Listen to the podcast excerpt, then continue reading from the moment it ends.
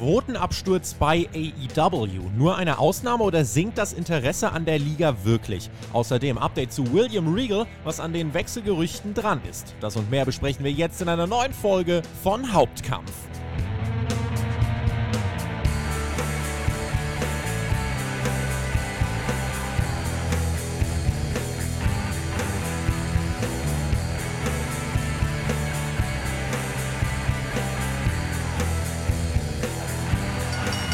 Wir sind zurück nach zweiwöchiger Pause mit Hauptkampf, eurem Wrestling Talk vom Spotfight Wrestling Podcast. Mein Name ist Tobias Enke. Zwei Wochen Pause, weil natürlich mit Full und der Survivor Series eine Menge anstand. Da wurde in den Reviews eine Menge auch bereits besprochen. Drumherum ist aber auch einiges passiert und darüber wollen wir sprechen. Und falls sich jetzt einige schon denken, buh, wer hat denn die Themen ausgesucht?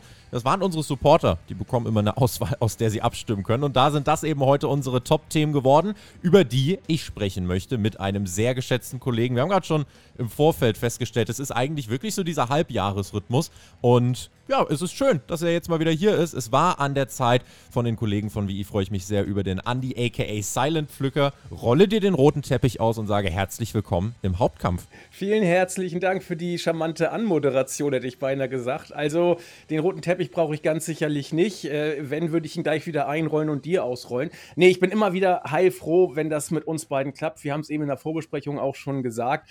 Äh, man kann fast die äh, Eieruhr danach stellen, dass immer so im Halbjahresrhythmus es funktioniert. Unser äh, Twitter-Chat ist immer auf äh, Mai und November. Jetzt sind wir zwei Tage drüber im Dezember. Ähm, Haben es nicht ganz geschafft, aber umso äh, größer ist meine Freude, hier wieder mal bei der in Anführungszeichen Konkurrenz dabei zu sein, wenngleich wir eher als zwei Kumpels über das Produkt immer schnacken. Da sind wir relativ entspannt. Also vielleicht ist es auch eine große Storyline, die, die wir hier planen. Vielleicht steckt da eine ganze Menge dahinter. Äh, aber nee, also wir mögen uns eigentlich und ich glaube, das Interesse von uns allen ist einfach Menschen, die sich in Deutschland für Wrestling interessieren, Wrestling näher zu bringen. Und ich supporte jeden, der diesen Gedanken supportet. Und deswegen ist der Andi auch heute hier. Ähm, das Wrestling-Jahr 2022 geht jetzt so langsam vorbei. Äh, wir sind auf der Zielgeraden. Wir haben jetzt keine richtigen Großveranstaltungen mehr tatsächlich. Kein WWE Pay-Per-View im Dezember. AEW auch erst wieder im März. Wie blickst du so, einfach um das mal am Anfang vielleicht kurz einzuordnen, wie blickst du so zurück auf dieses Jahr? Es war ja komplett wild. Man vergisst, man vergisst ja fast schon bei allem, was passiert ist, dass wir unter anderem Stone Cold Steve Austin in einem Main Event von WrestleMania hatten. Es war schon verrückt, was abgegangen ist 2022, ne? Ja, total verrücktes äh, Wrestling-Jahr. Und dabei ging es ja nicht einmal in erster Linie darum, dass äh, Steve Austin bei WrestleMania im Main-Event stand und beim zweiten Tag ja auch eine prägende Rolle gespielt hat. Das war ja eigentlich so schon ein Aspekt, der Ground-Shaking genug war. Der tritt vollkommen zurück ein gutes Stück weit in den Hintergrund, wenn man bedenkt, dass die Hauptschlagzeilen ja eigentlich von Vince McMahon bestimmt worden sind in diesem Jahr, äh, in negativer Hinsicht natürlich. Das ganze Ding scheint mir auch noch nicht durch zu sein, auch wenn WWE intern die äh, Untersuchungen eingestellt sind. Ich glaube, da wird noch ein bisschen was nachkommen. Aber äh, interessant ist natürlich dieser ja, jenseits der Geschichte, was intern bei WWE läuft, auch die ja, ich finde, Auseinandersetzung wäre falsch, aber die Geschichte, wie läuft es mit WWE und AEW, ist ja heute auch ein großes Thema mit den Quoten. Ähm, wie bookt Hunter das ganze Ding jetzt, seit Vince weg ist? Also da ist wirklich die Wrestling-Welt, ich will nicht sagen, einmal komplett auf den Kopf gestellt worden, aber wir müssen vieles jetzt tatsächlich äh, ab Mitte 2022 in einem neuen Licht wohl sehen, ja. Mhm, richtig, und es hat sich auch eine Menge dann einfach verändert. An den Vorzeichen hat sich ganz einfach auch was verändert. Und das sind äh, einfach Faktoren, die so auch überhaupt nicht vorherzusehen waren zum Start des Jahres. Und die für Wrestling-Fans aber an sich erstmal dafür gesorgt haben, dass eine ganze Menge äh, spannender Sachen passiert sind und wie spannend äh, diese Sachen Sachen dann eben auf der AEW-Seite ausfallen. Das wollen wir jetzt besprechen in unserem ersten großen Hauptblock. Ihr habt abgestimmt unter patreon.com slash Podcast. Also wenn ihr euch sagt, warum redet ihr darüber, warum redet ihr nicht zum Beispiel über WWEs Pläne bis WrestleMania, äh, dann, dann äh, könnt ihr jetzt äh, auf Patreon gehen und dann könnt ihr das in Zukunft selber mit beeinflussen und gleichzeitig unser Projekt supporten. Und ihr könnt natürlich auch Fragen stellen, denn die werden wir auch am Ende dieser Ausgabe wieder beantworten. Als Supporter habt ihr da immer jede Woche die Möglichkeit dazu. Und und der erste Block beschäftigt sich eben mit AEW, ähm, das Rating. Das war der Aufhänger. Das war in der Hauptzielgruppe jetzt in dieser Woche das niedrigste äh, an einem regulären Mittwoch in der AEW-Geschichte. Und das nach einer Vorwoche, in der man mit Dynamite trotz Thanksgiving gut performte. Es war jetzt kein großer Einbruch und mit einer Nachmittags-Rampage hat man letzte Woche unter anderem auf dem Niveau vom späten Abend bleiben können. Dass wir das jetzt thematisieren, das hat übrigens auch unser Supporter Bastian auf Patreon kommentiert. Und er hat zum Beispiel geschrieben, wow, mal ein schlechtes Rating und es wird direkt darüber diskutiert. Das ist ja Bild-Zeitungsniveau. Wie diskutierenswert, Andi, findest du die Zahlen diese Woche und die Tatsache, dass man bei AEW zwei Wochen nach diesem Pay-Per-View, nach Full Gear, schlechter abschneidet als in einer feiertagsbeeinflussten Postshow letzte Woche. Also, ich, ich kann den Einwand des von dir zitierten Users sehr gut nachvollziehen. Also, man muss immer gucken, wann sind Ratings eine Augenblicksaufnahme und wann kann man daraus einen Trend ablesen. Und ich würde auch sagen, dass die aktuellen Ratings nicht so heiß gegessen werden, wie sie dann jetzt teilweise auch gekocht sind es gibt viele Gründe, warum ein AEW-Rating mal besser, mal schlechter ausfällt. Ähm, wir haben das in der Vergangenheit auch gerade zum Start von äh, AEW relativ häufig gesehen, dass die Ratings relativ schwankend waren. Das hat sich dann eine Zeit lang stabilisiert, aber äh, im Vergleich zu den WWE-Ratings, die eher konstant zu sein scheinen, ist bei AEW immer noch teilweise zumindest ein Ausschlag äh, wahrzunehmen. Und das muss aus diversen Gründen nicht viel heißen. Es ist relativ häufig so, dass AEW-Fans die Show auf äh, anderen Kanälen dann nochmal nachgucken. Das war in der Vergangenheit relativ häufig so. Mhm. Das muss man also auch nochmal abwarten.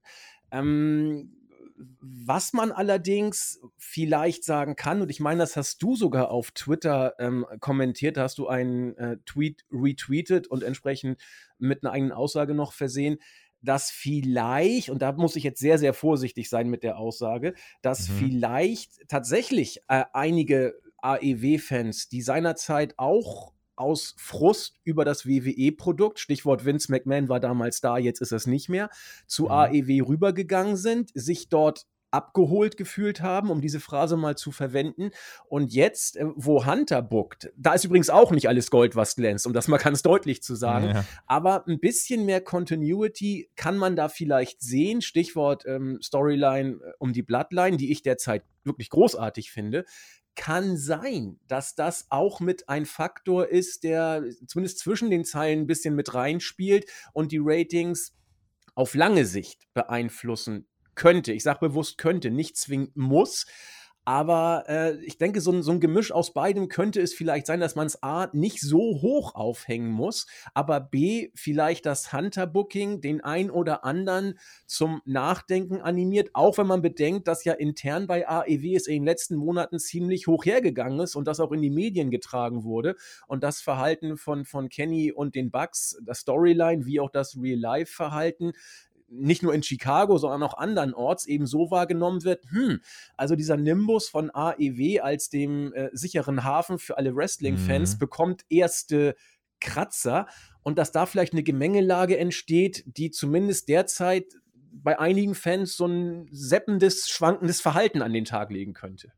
Mhm, ja, also ich glaube, was sich auch zeigt, ist einfach auch so ein bisschen dieser dieser Goodwill, den zum Beispiel AEW eine ganze Zeit lang hatte, ich glaube, der ist jetzt nach drei Jahren so ein wenig aufgebraucht. Diesen Goodwill bekommt aber zum Beispiel jetzt ein, ein Triple H ja. und da sagen zum Beispiel viele, guck mal, wie toll die Bloodline-Story dann ist. Dabei vergessen viele, die hat auch Vince McMahon schon geschrieben und die war auch unter Vince McMahon tatsächlich schon sehr gut. Und der große, was heißt der große Turnaround, aber so diesen Uplift bei WWE und das war in meinen Augen gefühlt äh, Codys Comeback bei WrestleMania. Das war so der Moment, wo irgendwie so ein bisschen frisches Momentum reingekommen ist. Ab dann sind auch Ticketverkäufe wieder hochgegangen.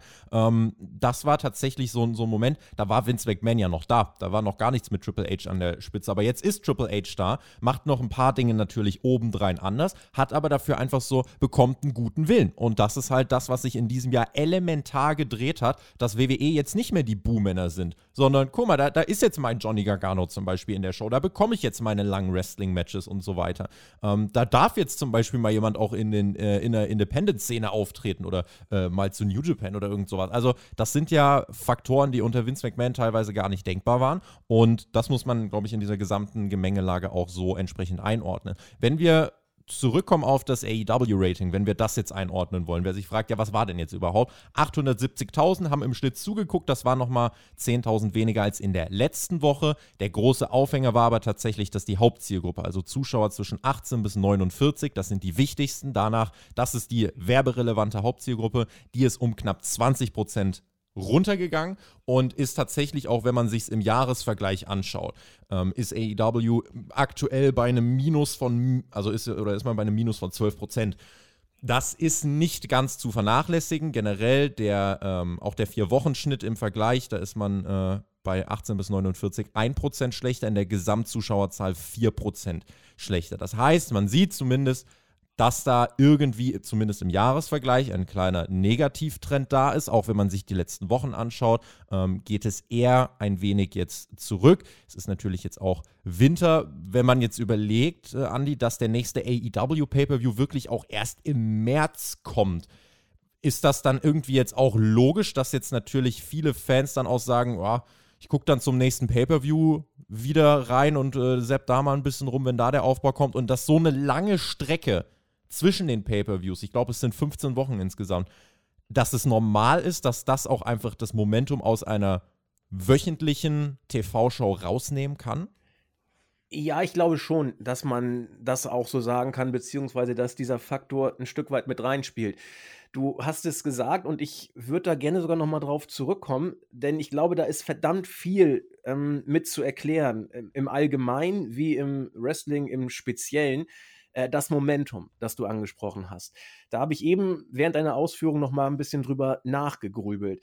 Und äh, ich fand das sehr schön, den Vergleich zwischen AEW, als sie 2018, 19 dann gestartet sind, und äh, WWE, die eigentlich immer von ihrer auch intern selbst gottgleichen Stellung nicht runter wollten, was bei den Fans dann überhaupt nicht gut ankam. Dann hatte AEW zwei, drei Jahre lang nenn es Goodwill, nenn es Momentum, nenn es wie du willst. Auf jeden Fall waren sie die Guten, in Anführungszeichen.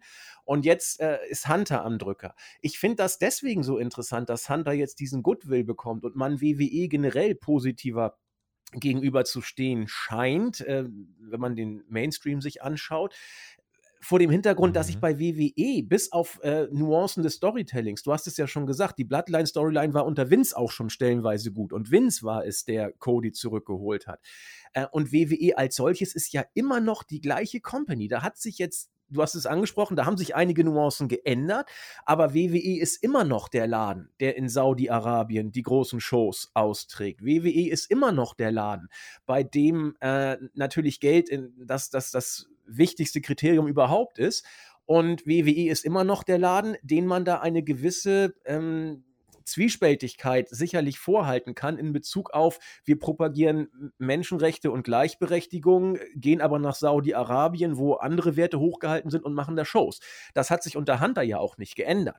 Trotzdem ähm, wird das WWE-Produkt derzeit deutlich positiver wahrgenommen und ich merke es ja an mir auch. Ich mache seit seit Jahren äh, fokusmäßig oder fast ausschließlich WWE und ich bin im Produkt derzeit auch deutlich mehr drin, als ich es vor einigen Monaten war. Und äh, Hintergrund ist wirklich neben mhm. der Bloodline-Storyline einfach irgendwie ein Feeling, ein Momentum, das ich gar nicht groß viel besser erklären kann, was einfach da ist. Und äh, du hast mhm. recht, wenn bei AEW im Moment das Gefühl ist, ja, wo ist denn der nächste große Pay-per-view? Das dauert ja noch ein paar Monate. Okay, ich bekomme gutes Wrestling in den Shows, aber wenn ich jetzt eine Show mal auslasse, ich, ich kriege jede Woche ein tolles Daniel Bryan-Match. Ja, wenn ich dann eine Woche mal nicht sehe, ich werde es in ein, zwei Wochen, bekomme ich ja was ähnliches, dass AEW da vielleicht gefühlt zumindest äh, Probleme hat, was die großen spektakulären Highlight-Shows mhm. angeht, die ja erst ein bisschen weiter weg sind. Und dann Wrestling-Fans sehen sich nach Sensation. Mhm. Meine Güte, da gehe ich zu WWE, da kriege ich Explosion, da kriege ich bald den Rumble, da passiert was, vielleicht kommt Rocky ja zurück und schwuppdiwupp hast du da ein Momentum wieder. Mhm, das ist eben genau dieses Momentum, was wir auch in unseren Dynamite-Reviews in den letzten Wochen immer mal wieder ein bisschen beschrieben haben, was ein bisschen gefehlt hat. Dann war jetzt der Pay-Per-View da und dann dachtest du, okay, komm, jetzt nach dem Pay-Per-View, wie wird es dann weitererzählt? Und so die Ausgaben nach dem Pay-Per, die waren jetzt nicht, nicht äh, groß schlecht oder so, das würde ich gar nicht sagen, sondern es war nur so, mm, dass jetzt nicht so dieser ganz große Knall äh, kam für die neue Ära, zum Beispiel mit dem Titelgewinn von MJF. Die wurde erstmal eingeleitet, indem er zum Beispiel nicht da war. Das sind so Sachen, damit signalisierst du den Fans, ja, habt noch genug Zeit, ihr werdet noch genug sehen davon. Ähm, wenn man auch das Rating jetzt insgesamt einfach einordnen möchte, würde ich auch ganz klar sagen, ähm, dass damit überhaupt gar keine Welt zusammenbricht. AEW ist noch immer ein Erfolg, AEW steht noch immer super da äh, und ist immer noch, hat alle Erwartungen übertroffen. Selbst jetzt, wenn äh, mal ein Abwärtstrend da ist, hat noch immer alle Erwartungen weit übertroffen, die nahezu jeder mit Expertise an sie hatte. Und insofern äh, muss man auch das Rating jetzt äh, so einordnen. Also das ist ein schlechtes Rating gewesen, ein relativ schlechtes Rating, was einfach ein paar in, in Kombination mit ein paar anderen Faktoren einfach ein ein kleines Alarmsignal ist, aber was kein Untergang ist. Warum ist es in, mit anderen Faktoren ein Alarmsignal? Wenn du dir anschaust, wie äh, sich zum Beispiel die Ticketverkäufe parallel entwickeln, dann siehst du, ja, an den Orten gerade, wo man jetzt schon war, gerade beim zweiten Mal ist dann mittlerweile schon nicht mehr, also teilweise nicht mal mehr die Hälfte kommt dann noch. Das war zu Anfangszeiten von AEW anders. Jetzt wird man bald an der Westküste viel debütieren, Seattle und so weiter. Da wird man natürlich nochmal wieder größere Crowds haben, so 7.000 bis 8.000, aber auch keine bedingungslosen Ausverkäufe, wie das ja auch schon war in der AEW-Vergangenheit. Und das sind einfach so ein paar Faktoren, die zeigen, okay, das Produkt ist nicht mehr ganz so heiß, wie es war, was nicht heißt, dass das Produkt vorm Untergang steht. Glaubt mir, ich gucke gerade WCW 98, 99, 2000, das ist Untergang. Davon sind wir sehr, sehr weit entfernt. Lasst euch das gesagt sein. Ähm, vielleicht aber das trotzdem nachgefragt, wie groß siehst du die Gefahr eines Trends und wie hoch ist die Chance, dass das dann eben doch nur eine Eintagsfliege war? Also wo steht AEW da deiner Meinung nach im Moment? Ja, ähm, wie, wie schon angedeutet, ich glaube, da würde ich noch ein paar Wochen äh, erstmal abwarten, um diese Frage ähm, andeutungsweise beantworten zu können.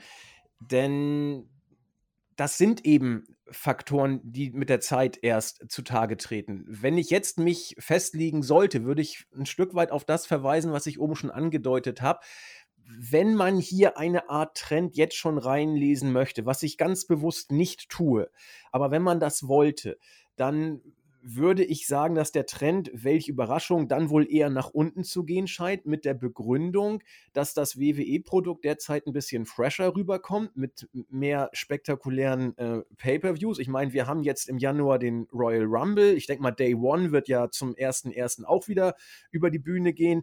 Ja, wird tatsächlich dieses Jahr dann tatsächlich nicht stattfinden. Also es, soll, es, wird, wohl eine es wird wohl eine Hausshow geben, aber Day One nicht, ja. äh, ist erstmal nicht angedacht. Es gibt noch Gerüchte über eine mögliche äh, Indien-Show, über ein Superstar Spectacle, was irgendwie im Januar stattfinden könnte. Aber äh, Tendenz ist eher, dass so eine richtig große Pay-Per-View-Show bis zum Rumble nicht mehr stattfindet. Ja, halte ich tatsächlich auch für besser, ähm, aber hatte ich nicht mehr so genau auf dem Schirm. Wenn dem so sei, dann hast du aber immer noch den Rumble und du hast im April WrestleMania plus noch eine Special-Show dazwischen. Und bei dem, was da gerade gemunkelt wird, also äh, Dwayne Johnson, da wird jetzt ja über einen Rumble-Gewinn sogar laut nachgedacht. Ob das jetzt wirklich äh, realistisch ist oder so, muss man mal sehen. Auf jeden Fall hast du da äh, das Momentum, das wir jetzt häufig zitiert haben, wieder auf deiner Seite bei WWE. Gleichwohl, ich möchte das nochmal betonen, ähnlich wie du es auch schon gesagt hast. Es ist viel zu früh, hier jetzt von einem Trend zu sprechen oder sogar AEW in eine Krise zu sprechen. Da sind wir so weit von weg. Und du hast es auch gesagt, AEW ist ein großer Erfolg. AEW gibt so vielen Wrestling-Fans äh, das, was sie bei WWE Jahre, vielleicht Jahrzehnte, so weit will ich aber nicht gehen, aber jahrelang äh, vermisst haben. Du hast das Comeback von Punk gehabt. Das, der Run war für mich übrigens großartig. Also bei allem, wie er jetzt auch geendet hat, bei allen Diskussionen. Du hast äh, Daniel Bryan, der Woche für Woche entweder Talente aufbaut oder gute Matches zeigt. Du hast MJF, du hast so viel, was da richtig, richtig gut auch ist. Und deswegen bin ich wirklich, genau wie du, meilenweit davon entfernt, hier jetzt eine Krise herbeizureden, sondern eher, okay, wir haben ein paar schlechte Ratings gehabt. Da wird man sich drüber Gedanken machen müssen. Aber um Herrn Hoeneß zu, tieren, äh, zu zitieren, abgerechnet wird zum Schluss und da sind wir noch lange nicht. Wenn man guckt, also was hat sich verändert zu vor zwei, drei Jahren? Wir haben gerade schon aufgezählt, dass es auch viel tatsächlich mit WWE zu tun hat, weil eben, und ich denke, das kann man nicht leugnen, viele Fans, gerade auch die zum Beispiel NXT Black and Gold gefeiert haben, bin ich weiter der Überzeugung davon, gerade als dann eben Adam Cole, Kyle O'Reilly und wie sie alle hießen, als die dann irgendwie auch zu AEW gegangen sind, das hat schon dieses NXT-Gefühl mit zu AEW gebracht und ich glaube, dass viele der Hardcore NXT Black and Gold Fans dann auch erstmal zu AEW gewandert sind, weil sie gedacht haben, ja, WWE Main Roster interessiert mich auch gar nicht. So, und jetzt hat Triple H aber den ganzen Laden da drüben kreativ in der Hand. Natürlich gucken die dann jetzt auch mehr. Äh, Adam Cole zum Beispiel auch lange nicht mehr in den Shows. Gute Besserung auf jeden Fall auch an dieser Stelle. Und das sind einfach so Faktoren, ne, die dann dazu führen, dass AEW da ähm, ja nicht mehr, nicht mehr ganz dieses Momentum auf seiner Seite hat. Wenn man sich dann fragt, was sind Veränderungen im Storytelling? Ich habe da jetzt eine eine, einen Einblick, wie ihn wahrscheinlich nicht so viele haben, denn ich habe wirklich bisher jede Folge von AEW Dynamite äh, und nahezu auch jede Folge von Rampage gesehen. Äh, deswegen nehme ich mir jetzt einfach mal raus, da einen ganz guten Überblick zu haben, zumindest im Vergleich, was war in den ersten sagen wir, 10, 20, 30 Folgen anders. Und ich empfehle euch, äh, der Warner Brother Wrestling äh, TV-Kanal auf YouTube, guckt da doch mal rein. Da sind nämlich alle Folgen auch äh, ab der 1 mit hochgeladen. Und schaut euch mal an, wie das dort gelaufen ist. Und es gibt jetzt einfach so Elemente in den Shows, bei denen ich mich als Zuschauer dann auch frage, okay, wa warum sind die jetzt so anders als, als zum Start? Warum, äh, warum wird weniger getan, um mich emotional zu, zu investieren? Warum wird von mir einfach erwartet, dass ich das einfach dann ja, einschalte, weil ich ja AEW-Fan bin? Also da gibt es ähm, eine Sache zum Beispiel, die äh, mich eigentlich mit am meisten stört, das sind so viele On-Off-Beziehungen. Also wenn ich zum Beispiel überlege, Eddie Kingston war, glaube ich, oder war gefühlt 2022 äh, irgendwie so ein bis zweimal im Monat da und dann war er immer erst mal zwei, drei Wochen auch, auch wieder weg. Da frage ich mich, warum, warum auch mit solchen Leuten, ne, die sind super over, die kommen ins TV, die reißen ab, verlieren und sind erstmal wieder äh, ein paar Wochen weg. Das verstehe ich nicht. Nach Full warum bekommen Leute wie der Jungle Boy nicht direkt eine Anschluss-Storyline? Warum wird das nicht weitergeführt? Warum hat Jeff Jarrett mehr Sendezeit als Eddie Kingston, als Miro? Dazu das Formular, was sich einfach mittlerweile auch etabliert hat. Ich sage immer so schön, Tony Khan hat ein neues Playbook ins Wrestling reingebracht, ein frisches Playbook nach viel WWE-Dominanz. Das hat er aber ausgespielt mittlerweile und das Schema kennen wir jetzt und es verändert sich zu wenig. Wir bekommen zu oft die gleichen Storylines zum Beispiel bei Full Gear, dreimal dieselbe Story, akzeptiert das vermeintliche Babyface-Heel-Taktiken. Bei Ray Phoenix, bei Keith Lee, bei MJF. Jetzt bei Dynamite, dieselbe Story. Bei äh, Ruby Soho und Hangman Adam Page. Kommt zurück, weil sie von jemandem verletzt worden sind und attackieren den. Dazu einfach auch zu wenig Fokus auf die Topstars, beziehungsweise auf die künftigen Topstars. Du hast eine Jamie Hater, du hast einen Jungle Boy, Ricky Starks, die aber alle zum Beispiel gar nicht große Mic-Time oder sowas bekommen, sondern halt irgendwie alle zwei Wochen mal kurz hier drei Minuten Segment, mal mehr, mal weniger, klar. Aber du hast jetzt nicht das Gefühl, dass die, dass da ein roter Faden da ist und das konstant in die rein investiert wird. Und overall entsteht so der Eindruck, dass nicht jede Woche essentiell wichtig ist für mich als Zuschauer, sondern wenn was wirklich Großes passiert, ja, dann kriege ich das schon irgendwie anders mit. Und das ist aber zumindest bei einem episodischen TV-Produkt, was du 52 Wochen lang erzählst, und das ist schwierig, finde ich immer, sind das Faktoren, die, die müssen da besser abgestimmt sein. Natürlich hat Tony Khan da auch einfach noch nicht so viel Erfahrung, aber manchmal habe ich das Gefühl, wenn Tony Khan ein Independent Promoter wäre, der einfach einmal im Monat seine Show veranstaltet, wäre er manchmal, würde er sich souveräner anfühlen, Andy, als jetzt, wo er eben 52 Wochen am Stück erzählen muss, seit mittlerweile drei Jahren. Ja, ähm, bin, ich, bin ich bei dir. Vor allen Dingen was du sehr schön gesagt hast, der Aspekt dieser On-Off-Geschichten, wie du sie äh, genannt hast, das ist etwas, was mich als jemanden, der eben seit Jahren intensiv WWE verfolgen darf, muss, sucht euch das Wort aus, ähm, was mir bekannt vorkommt, diese On-Off-Geschichten. Das äh, war unter der äh, rigiden Herrschaft von Vince McMahon sag ich mal, die Basis der Weeklies. Da war ein Long-Term-Storytelling in dem klassischen Sinne gar nicht so richtig möglich, weil Vince, da haben wir auch schon häufig drüber gesprochen, die Shows eben teilweise noch während der Show über den Haufen geworfen und umgeschrieben hat. Und da hat man eben mal Leute aus dem Hut gezaubert, um sie dann ähm, out of nowhere äh, in ein Championship-Match zu stecken. Und jeder wusste, da, da, passiert sowieso nichts. Warum soll ich mir das jetzt angucken? Diese, ähm, wie du sagst, On-Off-Geschichten. Das hat man jetzt bei WWE, das ist mir ganz besonders krass äh, bei der Survivor Series aufgefallen, mal wieder gemacht mit äh, Shotzi, die man dann gegen Ronda Rousey gestellt hat, die dann vorher so ein Ausscheidungsmatch, Multi-Women-Match gewinnen durfte und dann war sie äh, gegen Ronda um den Titel bei der Survivor Series. Jeder wusste, dass es da nichts zu kaufen gibt, jeder wusste, dass das Ding schnell vorbeigeht. Und keiner hat da groß investiert. Das ist mir diesmal bewusst so aufgefallen, weil es Gott sei Dank so häufig bei WWE derzeit nicht mehr vorkommt. Ist auch schwer, weil äh, die Bloodline gefühlt alle Titel hält.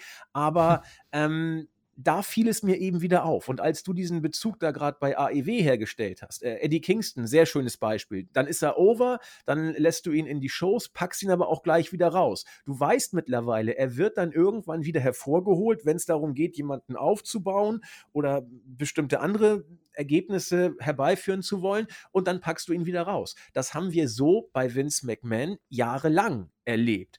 Und äh, du hast recht, das ist auch fordernd, so ein Produkt mit äh, zwei Main Weeklies, also Rampage und Dynamite, äh, zu bringen da bist du als Booker natürlich auch an deinen Grenzen. Und das hat. Zumal das ja nicht das Einzige ist, was Tony Khan macht. Er hat ja im Media Call. Richtig. Äh, hat er ja letztens auch nochmal, haben wir auch wirklich dann nochmal nachgefragt. Äh, machst du wirklich alles? Und er hat ganz stolz erzählt: Ja, ja, also genau. Also ich mache äh, Dynamite und Rampage und Dark Elevation und Dark und, und Ring of Honor, die Pay-Per-Views. Und äh, ja, ich komme gar nicht dazu, alle Ideen umzusetzen, die, die an mich herangetragen werden. Und das war, weiß nicht, also ich glaube, da ist doch so, so ein kleines, nicht hörbares Raunen durch alle Journalisten gegangen, wo man dann dachte, boah, ey, das ist echt krass. Und es ist doch dann irgendwie auch logisch, dass die Dinge dann auch mal so laufen, wie sie laufen, dass eben eine Storyline dann nicht so bis in die letzte äh, Tiefe jede Woche ganz konstant erzählt werden kann, weil du zwischendurch als Company-Besitzer ja obendrein noch so viele andere Nebengeräusche hast,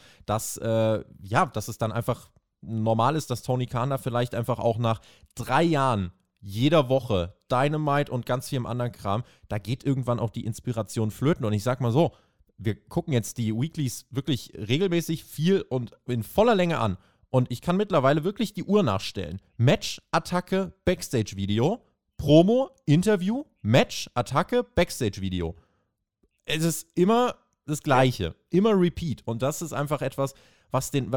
Die Show ist nicht mehr. Die, die Show ist nicht unberechenbar es fühlt sich nicht so lebendig an und obendrein kommt eben, wenn du dann mal, also als Casual, wenn du dann wahrscheinlich einfach mal wieder alle dann und wann reinschaust und dann bist du bei Dynamite und dann siehst du, ach, Jeff Jarrett, Aria Daivari, AR Fox, jetzt bei Rampage Cutie Marshall im Main Event. Ich glaube, da, da bist du irgendwann auch dann überfordert, weil du denkst dir, die Menschen waren vor Wochen nicht da. Das ist zum Beispiel eine große Stärke. Das ist eine Philosophie, die hat Vince McMahon ganz früh etabliert, schon späte 90er. Die zieht er oder die zieht auch Hunter dann bis heute durch. Bei WWE ist es so, egal wann du einschaltest, wenn du eine Show schaust, hast du den Großteil der Storylines verstanden, einfach weil sie mindestens einmal erklärt werden. E egal ob mit einem Video, mit ja. einem Rückblick, das macht WWE. WWE ist für seppende Menschen konsumiert. Das heißt, dass du da mal drin bleiben kannst und du hast schnell verstanden, worum es geht. Bei AEW ist das nicht so. AEW ist halt für die, die es eh gucken und äh, versteht mich nicht falsch, das ist nicht schlecht. AEW macht es ja richtig, wenn ich, ich mache ein Produkt für Kunden, die es eh kaufen. Ist ja klar, so, dass ich dann äh, da natürlich Erfolg haben werde mit den Leuten, die, ähm, die ohnehin schon Supporter sind. Aber ich denke, dass es ähm, für viele, die eben über die Zeit erst dazugekommen sind, die dazu geführt haben, dass AEW mal zwischendurch äh, regelmäßig bei 990 und einer Million äh, Zuschauer war, dass davon eben ein paar mit der Zeit dann doch wieder abspringen, weil sie sagen, ja, irgendwie, irgendwie komme ich da nicht rein. Das sind dann doch vielleicht ein bisschen zu viele. Und dass eben nicht die, die over sind, House of Black, Eddie Kingston, Ricky Starks, FTR, Darby Allen, Wardlow, wie sie heißen, dass die eben so verstreut nur da sind, dass ich eben, äh, ja, dann teilweise ganz verwirrt in den Wochen bin, so, hä, warum, warum, jetzt habe ich mich so drauf gefreut und dann kommen äh, meine Lieblingsstoryline mal zwei Minuten oder gar nicht. Das sind schon Faktoren. Ich glaube, die spielen damit rein. Vollkommen richtig. Also, ähm, du hast genau das ausgeführt, was ich äh, mir gedacht habe und auch sonst äh, gleich noch gesagt hätte. Aber es ist tatsächlich so. Und wenn man es zusammenfassen möchte, könnte man sagen, dass Tony Khan so ein bisschen jetzt in der Vince McMahon-Falle vielleicht auch äh, drin sitzt, dass er wirklich so viele Talente mittlerweile hat, mehrere Shows und alles selbst in der Hand haben möchte, dass ihm dann natürlich Sachen durchrutschen, dass er natürlich nicht allen gerecht werden kann, dass dann irgendwann auch Routinen reinkommen. Du hast es angesprochen, du kannst mittlerweile die Shows vom Ablauf her so gefühlt äh, vorhersagen, was passieren wird. Man wird dadurch berechenbarer, man wird dadurch ähm, weniger äh, frisch oder äh, kann Überraschungen noch äh, bringen und dabei trotzdem konsequentes Long-Term-Storytelling erzählen. Das wird schwer. Und vielleicht muss man dann einfach mehr delegieren, äh, mehr an äh, kreative Teams äh, aus der Hand geben, vielleicht, um die dann ein bisschen schöpferischer tätig werden zu lassen. Weiß man nicht, aber was man, glaube ich, weiß, so groß wie der Kader von AEW derzeit ist und so viele Talente, wie man hat und so viel wie Toni Kahn selbst macht, natürlich muss das doch fast schon zwangsläufig zu einer Überforderungssituation führen. Und äh, das lernt man ja auf jedem dusseligen Führungsseminar. Ähm, führen können heißt auch delegieren können und Sachen mal aus der Hand geben. Mhm, ja. Und wenn man das nicht macht, dann wird es kritisch. Und deswegen bin ich da vollkommen äh, bei dir und unterstreiche das nochmal doppelt und mit Rot. Hm, also das heißt aber auch nicht, dass AW keine Storylines erzählt, weil falls da jetzt sich ja auch irgendwie jemand direkt wieder angegriffen fühlen sollte, ähm, dann, dann äh, generell fuckt euch nicht über Meinungen anderer im Internet ab. Macht, macht was Schönes, macht das, was euch glücklich macht. Ähm, AEW erzählt ja auch Stories und das ist ja teilweise einfach krass, wenn da irgendwie äh, ein Match angesetzt wird äh, für, für Dynamite. Oder jetzt zum Beispiel mit äh, Keith Lee, da gibt es, äh, gab es die Herausforderung von äh, Shane Taylor bei AEW Rampage. Das sind so Sachen, die gehen Jahre zurück. Ja. Und bei AEW hast du teilweise Ansätze, wo erzählt wird, ja, äh, ich glaube, es war Darby Allen gegen, ähm, oh, ich weiß es nicht mehr genau, äh, Darby Allen, äh, was gegen Aria Davari, ich bin mir nicht mehr ganz sicher. Jedenfalls erzählt man dir dann, ja, schon 2012 haben die in dieser Indie-Promotion ihr erstes Match miteinander gehabt. Das ist so eine epische Kulmination das erzählt man, aber wenn es sich wirklich überhaupt nicht so anfühlt für den TV-Zuschauer ja. und auch die Halle das nicht so transportiert, dann verliert diese Aussage extrem an Wert. Wie Tony Schiavone, wenn er bei WCW 1998 jede Woche gesagt hat, das ist die historischste Sportkulmination aller Zeiten und dann hast du ein 2-Minuten-Main-Event mit einem DQ-Finish und that's it da, das sind Sachen, damit nimmst du so ein bisschen, ne, wenn du es zu oft machst, äh, ist das einfach dann nicht mehr heiß. Und ähm, das sind einfach Faktoren, die wir generell hier zusammenfassen müssen. Aber AEW hat Storylines, ich glaube, es geht einfach viel um die Art und Weise, wie man sie präsentiert, wie man sie erzählt, wie konstant man sie erzählt, ähm, weil das Material ist da, die Menschen sind da, um diese Stories zu erzählen. Ähm, man, man muss es eben noch in der Art und Weise vor, vor die TV-Kameras jetzt bringen, dass es wieder sich so anfühlt, als müsstest du das verfolgen, als wäre das der heiße Scheiß. Ich denke, grundsätzlich ist man mit MJF jetzt auf einem guten Weg, auch wenn sich da jetzt dank William Regal ein paar Irrungen und Wirrungen ergeben haben. Da reden wir jetzt nämlich gleich drüber. Aber ja, grundsätzlich bei AW, es gibt Sachen, die sind gut, es gibt Sachen, die sind nicht so gut. Es ist total normal, dass wir darüber sprechen. Und es ist auch nochmal, ne, um das einzuordnen, dann wichtig zu sagen, okay, das Rating in dieser Woche war nicht gut. Das hat Gründe, die man erklären kann. Das heißt aber nicht, dass AEW morgen nicht mehr veranstalten kann, weil man out of business gehen wird. Nein, the sky is not falling. Eine letzte Frage möchte ich noch stellen, weil da interessiert mich jetzt deine Meinung zu und auch eure Meinung. Schreibt es in die Kommentare. Was ist aktuell das Ziel von All Elite Wrestling? Das ist nämlich eine insofern spannende Frage. Möchte man, äh, was will man, was will man sein und wo will man hin? Was ist der, was ist der Businessplan? Ist der Businessplan zu wachsen? Ist der Businessplan zu verwalten? Äh, Andi, wenn du drauf guckst, was, was käme dir jetzt in den Sinn? Was ist, was ist aktuell das Ziel von All Elite Wrestling?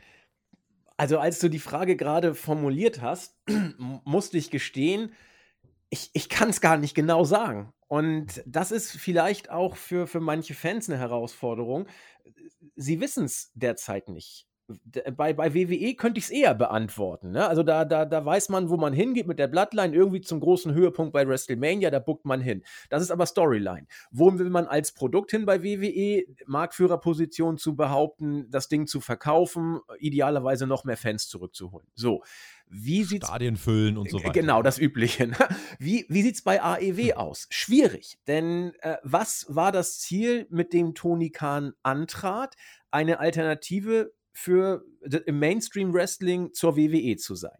Hat er das Ziel erreicht? Ja, für mich total eindeutig. AEW ist eine Alternative. Wenn du pro Woche roundabout eine Million circa vor die äh, TV-Geräte holst, ist das in der heutigen Zeit, wo Raw bei ungefähr 1,6 Millionen äh, 1,6, 1,7 Millionen äh, sich einordnet, ist das eine Alternative. So, also dieses Ziel hat er erreicht. Die Frage ist jetzt, wie möchte er sich für die Zukunft definieren? Wenn das nach wie vor sein Ziel ist, hm, ein Produkt oder eine, Alternative zu WWE im Mainstream zu sein, dann wird eigentlich äh, alles, beim Fußball würde man sagen, auf Halten jetzt spielen, um dieses, äh, ja, dieses Standing, diese Stellung auch in Zukunft ähm, behaupten zu können. Aber ich glaube nicht, dass du in der heutigen Welt mit einer Verwaltung des äh, Status quo irgendwie auf Dauer konkurrenzfähig sein muss. Das heißt, wenn du den Status behalten willst, musst du äh, dich entwickeln, musst innovativ bleiben und äh, frisch. Stichwort Momentum, da haben wir schon wieder. Und äh, ich glaube, oder ich könnte mir vorstellen, weil ich ja überhaupt nicht äh, über Interna oder so verfüge, ich könnte mir vorstellen, dass man darüber sich jetzt gerade Gedanken macht. Auch Chris Jericho, der ja gesagt hat, er würde gerne noch ein bisschen bei der Stange bleiben, wird da eine gewisse Rolle spielen. Man wird sich mit den Bugs und Omega zusammensetzen. Und äh, zumindest fühlt es sich für mich so an, dass man sich jetzt intern versucht, neu zu formieren, um die Ausrichtung der Company für die Zukunft neu ähm, ja, erstmal intern zu erörtern, um sie dann im zweiten Schritt nach außen umzusetzen. Ich könnte mir vorstellen, dass Tony Khan mit dem Status quo eigentlich recht zufrieden ist, weil er mehr erreicht hat, als viele ihm zugetraut haben, als er damals antrat. Und ähm, mhm. wie man diesen Status jetzt halten kann, mit welchen Innovationen, die dafür nötig sind, äh, da wird man sich, glaube ich, jetzt intern Gedanken machen, denn ich glaube, man registriert das, was du eben auch schon angesprochen hast, äh, dass man im Moment in Routinen reinkommt. Und ich, ich könnte mir vorstellen, dass man das intern zur Diskussion stellt, um die Neuausrichtung dann zu klären. Denn, um auf deine Frage zu beantworten, äh, ich habe keine Antwort. Ich bin deswegen sehr auf deine mhm. gespannt. Mhm. Mhm, ja, also ich denke, dass All Elite Wrestling an sich jetzt erstmal wirklich gucken muss, auch für sich selber definieren muss, wo stehen wir gerade. Ähm, weil du hast die Fans natürlich auch verwirrt. Dann bringst du nämlich Leute wie Brian Danielson, CM Punk und so weiter und äh, hast eben eine Dynamik entwickelt, wo du merkst, ey, guck mal, die wollen richtig angreifen, die shooten auch gegen WWE und so weiter. Und jetzt auf einmal wirkt es wieder so wie, ja, nee, wir wollen das auch gar nicht und wir sind eigentlich auch komplett anders und äh, ja, wir machen ein bisschen Catch und gut ist. Also das ist einfach, du musst dich jetzt klar positionieren, was willst du sein. Äh, auch Tony Khan muss dann irgendwann mal gewisse Dinge kommentieren und ja. äh, ich denke, AEW müsste dann jetzt das Ziel haben, sich als starke zweite Alternative zu WWE zu etablieren und auch eine gewisse Fanbase erstmal zu halten. Denn das schafft ja. man gerade nicht. Wenn du, wenn du gerade dir Ticketverkäufe anguckst, man ist da schlechter unterwegs als zuletzt und ähm, Deswegen muss man da jetzt eben auch die Ratings beobachten, setzt sich der Trend da fort. Bei den Pay-per-Views ist es im Moment noch so, wenn, weil das ist auch ein wichtiger Indikator, wo steht dein Produkt. Bei den Pay-per-Views ist es relativ konstant. Klar, du hattest deinen Peak mit dem ersten CM Punk Pay-per-View über 200.000 Käufe letztes Jahr für All Out. Das ist dann jetzt deutlich zurückgegangen. Aber seit Forbidden Door ist das relativ konstant bei 130, 140.000 Menschen, die sich einen Pay-per-View kaufen. Wenn das jetzt die Basis ist, wenn man das hält, that's alright. Wenn du jetzt das Ziel hast, sehr viel Geld zu verdienen, dann brauchst du einen guten TV-Vertrag, dafür brauchst du gute Ratings. Ähm, hätte man Ratings gehalten, wo man sagt, zum Beispiel äh, bei den Männern haben wir regelmäßig mehr Zuschauer als Raw, dann macht das deine Verhandlungsposition stärker. Wenn man jetzt einfach sagt, ja, wir machen halt ein bisschen Weekly und solange sich die Pay-Per-Views verkaufen, that's fine, aber dann rechne nicht mit einem richtig krassen TV-Vertrag. Also, das sind einfach mhm. so Dinge, die musst du jetzt für dich festlegen. Und wenn Tony Khan jetzt einen Businessplan hat, dann äh, kann er sich daran hangeln, dann kann er den justieren, dann kann er Bausteine umsetzen, dann muss er Personal um sich herum bauen, die denselben Plan verfolgen. Das sollte auch eine ganz wichtige Linie sein, dass die Leute bei AEW, die entscheiden, und das sind unter anderem auch die EVPs, dass die auch die gleiche Auffassung haben wie, äh, wie eben Tony Khan, was das Business angeht. Ich glaube, dass das in der Vergangenheit nicht immer der Fall war. Ich denke, die CM Punk-Verpflichtung hat das exemplarisch gezeigt. Und ähm, jetzt werden wir einfach mal gucken, in welche Richtung sich das noch entwickeln wird. Bin sehr gespannt auf eure Kommentare und auf eure Einschätzung zu diesem Thema, was wir dann jetzt abhaken wollen, um noch ein bisschen über William Regal zu quatschen. Äh, ich lese mal kurz die News von unserer Website vor. Dort heißt es, William Regal kurz vor WWE-Rückkehr. Wie der Pro Wrestling Insider berichtet, deutet derzeit alles darauf hin, dass William Regal in Kürze bereits zu WWE zurückkehren wird. Offiziell ist das Ganze noch nicht, jedoch soll es innerhalb von WWE bereits Gespräche über die Rückkehr des 54-Jährigen gegeben haben. Regal könnte erneut in eine Backstage-Rolle schlüpfen, wie er es bereits zuvor beim Marktführer getan hat. Die Berichte sind jetzt auch in den letzten Wochen alle ein bisschen verworrend gewesen. Wir entzerren das mal. Also erst hieß es, Regal sollte ein oder hat einen Short-Term-Deal bei AEW unterschrieben, der jetzt einfach ausläuft. Danach hieß es, er hat einen Dreijahresvertrag. Und jetzt heißt es, er hatte einen Vertrag, der als Kondition beinhaltete, wenn Triple H zurück in eine Machtposition bei WWE kommt, darf Regal ohne weiteres zurückkehren. Als dieser Vertrag abgeschlossen worden ist, das war im März, das war unter anderem auch noch vor WrestleMania, war nicht abzusehen, dass Triple H im Laufe dieses Jahres äh, Vince McMahon von der Spitze von WWE verdrängen würde. Ähm, das spricht auch nochmal für dieses sehr verrückte Wrestling-Jahr. Aber Andy, so scheint es sich jetzt zu lichten und die Tendenz ist eher, William Regal geht zurück zu WWE. Was auch so ein bisschen dieses komische Hin und Her jetzt gerade erklärt, was dann eben mit MJF war. Erst hilft er ihm beim Pay-Per-View, John Moxley interessiert sich dann eine Woche dafür. Jetzt bekabbelt er sich lieber mit dem Hangman. Ihm ist total egal, dass William Regal ihm seinen World Title weggenommen hat, den er wochenlang mit Kratzen und Beißen und Bluten verteidigen musste. Und MJF turnt am besten auch gleich nochmal mit gegen William Regal. Und damit ist Regal jetzt auch dann erstmal wieder raus. Ähm, muss der AEW den Fahrplan so ein bisschen ändern, aber das scheint jetzt der Hintergrund dafür zu sein, oder? So müsste man es tatsächlich verstehen. Denn ich habe mir gerade nochmal diese Vertragsalternativen durch den Kopf gehen lassen, die du aufgeführt hast. Also als man damals, wenn es wirklich diese dritte Variante ist, die du angesprochen hast, dass äh, William Regal einen Vertrag mit AEW unterschrieben hat und so eine Art äh, jederzeitige Ausstiegsklausel drin hat für den Fall, dass Triple H WWE übernimmt, in Anführungszeichen. Dann war das ja zu einem Zeitpunkt, wo man auch hätte reinschreiben können, äh, keine Ahnung, William Regal geht zurück an dem Tag, wo die Sonne nicht mehr aufgeht. So unwahrscheinlich war das ja damals diese Klausel. Äh, zumal zu der Zeit Vince McMahon sich ja, da muss man damit rechnen, gefühlt äh, zum neuen Champion bucken würde, weil er ja wieder in den Ring gestiegen ist bei WrestleMania. Also da hat man ja noch ganz andere Sachen ähm, äh, befürchten müssen.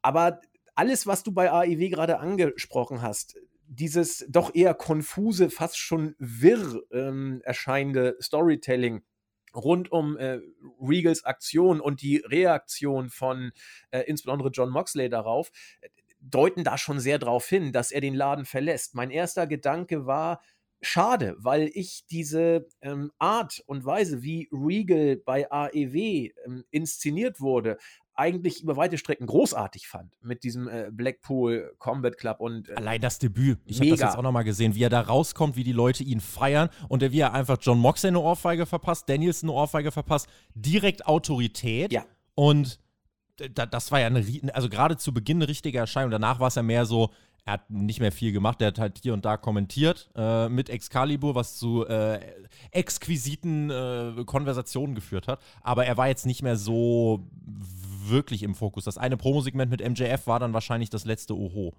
Stimmt. Ähm, hast du recht. Gleichwohl war William Regal für mich trotz dessen ein Faktor. Also, obwohl ja. er keiner war, war er es für mich. Ich weiß nicht, wie ich es besser, besser beschreiben sollte. Es hat so mit Emotionen natürlich dann zu tun, mit der emotionalen Wahrnehmung. Aber es ist, es ist ein Zeichen, wie es damals ein Zeichen war, äh, dass Cody zu WWE gegangen ist, wie es ein Zeichen war, dass Punk und Danielson parallel zu AEW gegangen sind, ist es äh, für mich auch Emotionen, technisch ein Zeichen, dass äh, Regal zurückgeht, denn das sagt etwas. Regal und Hunter haben bei NXT, viele sagen kongenial, stellenweise meines Erachtens zurecht, ähm, das Produkt äh, Black and Gold sozusagen aufgezogen. Und wenn jetzt Regal zurückgeht, dann wird da für viele Stichwort Ratings und Momentum, wieder etwas zusammenwachsen, was irgendwie mhm. zusammengehört und was dann bei AEW nur so eine Art zeitliche Verlegenheitslösung sein könnte, zumindest in den Augen mancher. Ich will das gar nicht bewerten, aber so könnte es vielleicht bei einigen rüberkommen. Und äh, dann kommt eben Regal wieder nach Hause, in Anführungszeichen, wird von Hunter so eingesetzt, wie beide es für richtig halten. Und was bei NXT funktioniert, könnte im Main Roster auch funktionieren. Und äh, das ist dann auch wieder ein weiteres Signal an die Wrestling-Welt, was zuerst mal gar nicht so spektakulär daherkommt, aber ich glaube unbewusst doch einiges an äh, Folgen auslösen könnte ähm, und auch für das Momentum dann entsprechend wieder mhm. ein Faktor wäre. Wenn man es mal ein bisschen rational betrachtet, also Regals Loyalitäten liegen bei Triple H und WWE. Dazu ganz einfach, wenn er jetzt bei WWE erstmal wieder arbeitet, ähm, eingenommen, er bleibt in Florida in der Nähe des Performance Centers in Orlando. Er müsste auch weniger reisen. Er könnte in Florida leben, als Coach arbeiten. Das ist was anderes als mit AEW dann jetzt eben jede Woche zu touren. Insofern es ist kein Wechsel, der jetzt für AEW irgendwie der, der Weltuntergang ist. Es ist jetzt auch kein Wechsel, der ähm, direkt eine riesige Wechselwelle lostreten wird oder sowas. Aber ich glaube, es ist genauso, wie du gesagt hast. Da wächst jetzt einfach wieder was zusammen. Das sind die sympathischen Triple H und William Regal. Das waren die, die, die haben doch besser gearbeitet als der Vince damals. Da war doch NXT genau. eh immer schon besser, war doch der Tenor. Und die sind jetzt wieder zusammen. Und das bewirkt dann schon was. Und ich sag mal so, es ist dann irgendwie auch nach Cody Rhodes jetzt mal der zweite größere Name, der dann jetzt eben wieder von AEW zurück zu WWE wechselt, was nur das Signal erstmal ausstößt, es geht auch in die andere Richtung. Ungeachtet jetzt der Hintergründe, ist es einfach das Signal, es ist nicht immer nur WWE zu AEW. Das hat sich ja eh in den letzten Monaten schon abgekühlt. Und mittlerweile ist es dann eben auch so, guck mal, da können auch mal größere Namen jetzt von AEW zu WWE gehen. Jetzt ist halt die Frage, was für eine Dynamik könnte noch dahinter stecken. Also ich habe da auf Twitter die letzten Tage auch viel, äh, viel ausge, ausgeführt und habe gesagt, pff, also wenn, wenn das jetzt, äh, wenn sich dieses Momentum so weiterdreht, sind wir vielleicht irgendwann an dem Punkt, dass AEW, keine Ahnung, das externe WWE NXT ist und dass jeder, der dann irgendwann dort an die Grenze stößt und sagt, ich will aber ein Topstar werden, dass der dann zu WWE geht, weil bei der WWE gibt es die große Stage, das große Feuerwerk, die große Storyline, wie jetzt zum Beispiel bei Cody. Ähm, das ist aber, also das ist, das ist Stand jetzt noch weit weg. Das war aber einfach mal ein Gedanke, den ich unter der Woche geteilt habe, wie ein Zukunftsszenario aussehen könnte. William Regal auf jeden Fall jemand, der jemand ist, der aber, glaube ich, einfach als, als Förderer, als, als jemand, der auch den Input geben kann mit seiner Erfahrung, der einfach ein unfassbar wichtiger Bestandteil ist. Ich denke, AEW hat ihn okay genutzt. Ich würde nicht sagen, dass AEW ihn perfekt genutzt hat. Ähm, dafür hat es sich, also am Anfang schon, aber dann hat es sich irgendwie ein bisschen, ja, ein bisschen, ein bisschen verlaufen. Und jetzt für, für WWE hat dieser Mann natürlich dann einen, einen riesigen Mehrwert, sei es hinter den Kameras, um Menschen etwas beizubringen, äh, oder sei es eben vor den Kameras, Andi, um dann eben Wargames zu schreien und ähnliches. Auf jeden Fall. Also, du hast es sehr schön gesagt. William Regal ist ein Faktor oder kann ein großer Faktor sein hinter den Kameras und auch vor den Kameras. Ob und inwiefern man ihn vor die Kameras setzt, muss man abwarten, ne? was, was äh, Hunter und äh, Regal da für Ideen für WWE haben. Aber äh, hinter den Kameras, da kann er wirklich äh, sehr, sehr segensreich wirken. Sei es als Coach im Performance Center, der ja unglaublich geschätzt wird von äh, den Kollegen, also egal wen man fragt äh, sei es als der von uns beiden jetzt schon zitierte äh, Nimbus-Faktor, der auf emotionaler Ebene wirkt, weil er jetzt zurück zu Hunter kommt und dann denken alle, oh, jetzt wird es wieder richtig toll oder noch viel besser.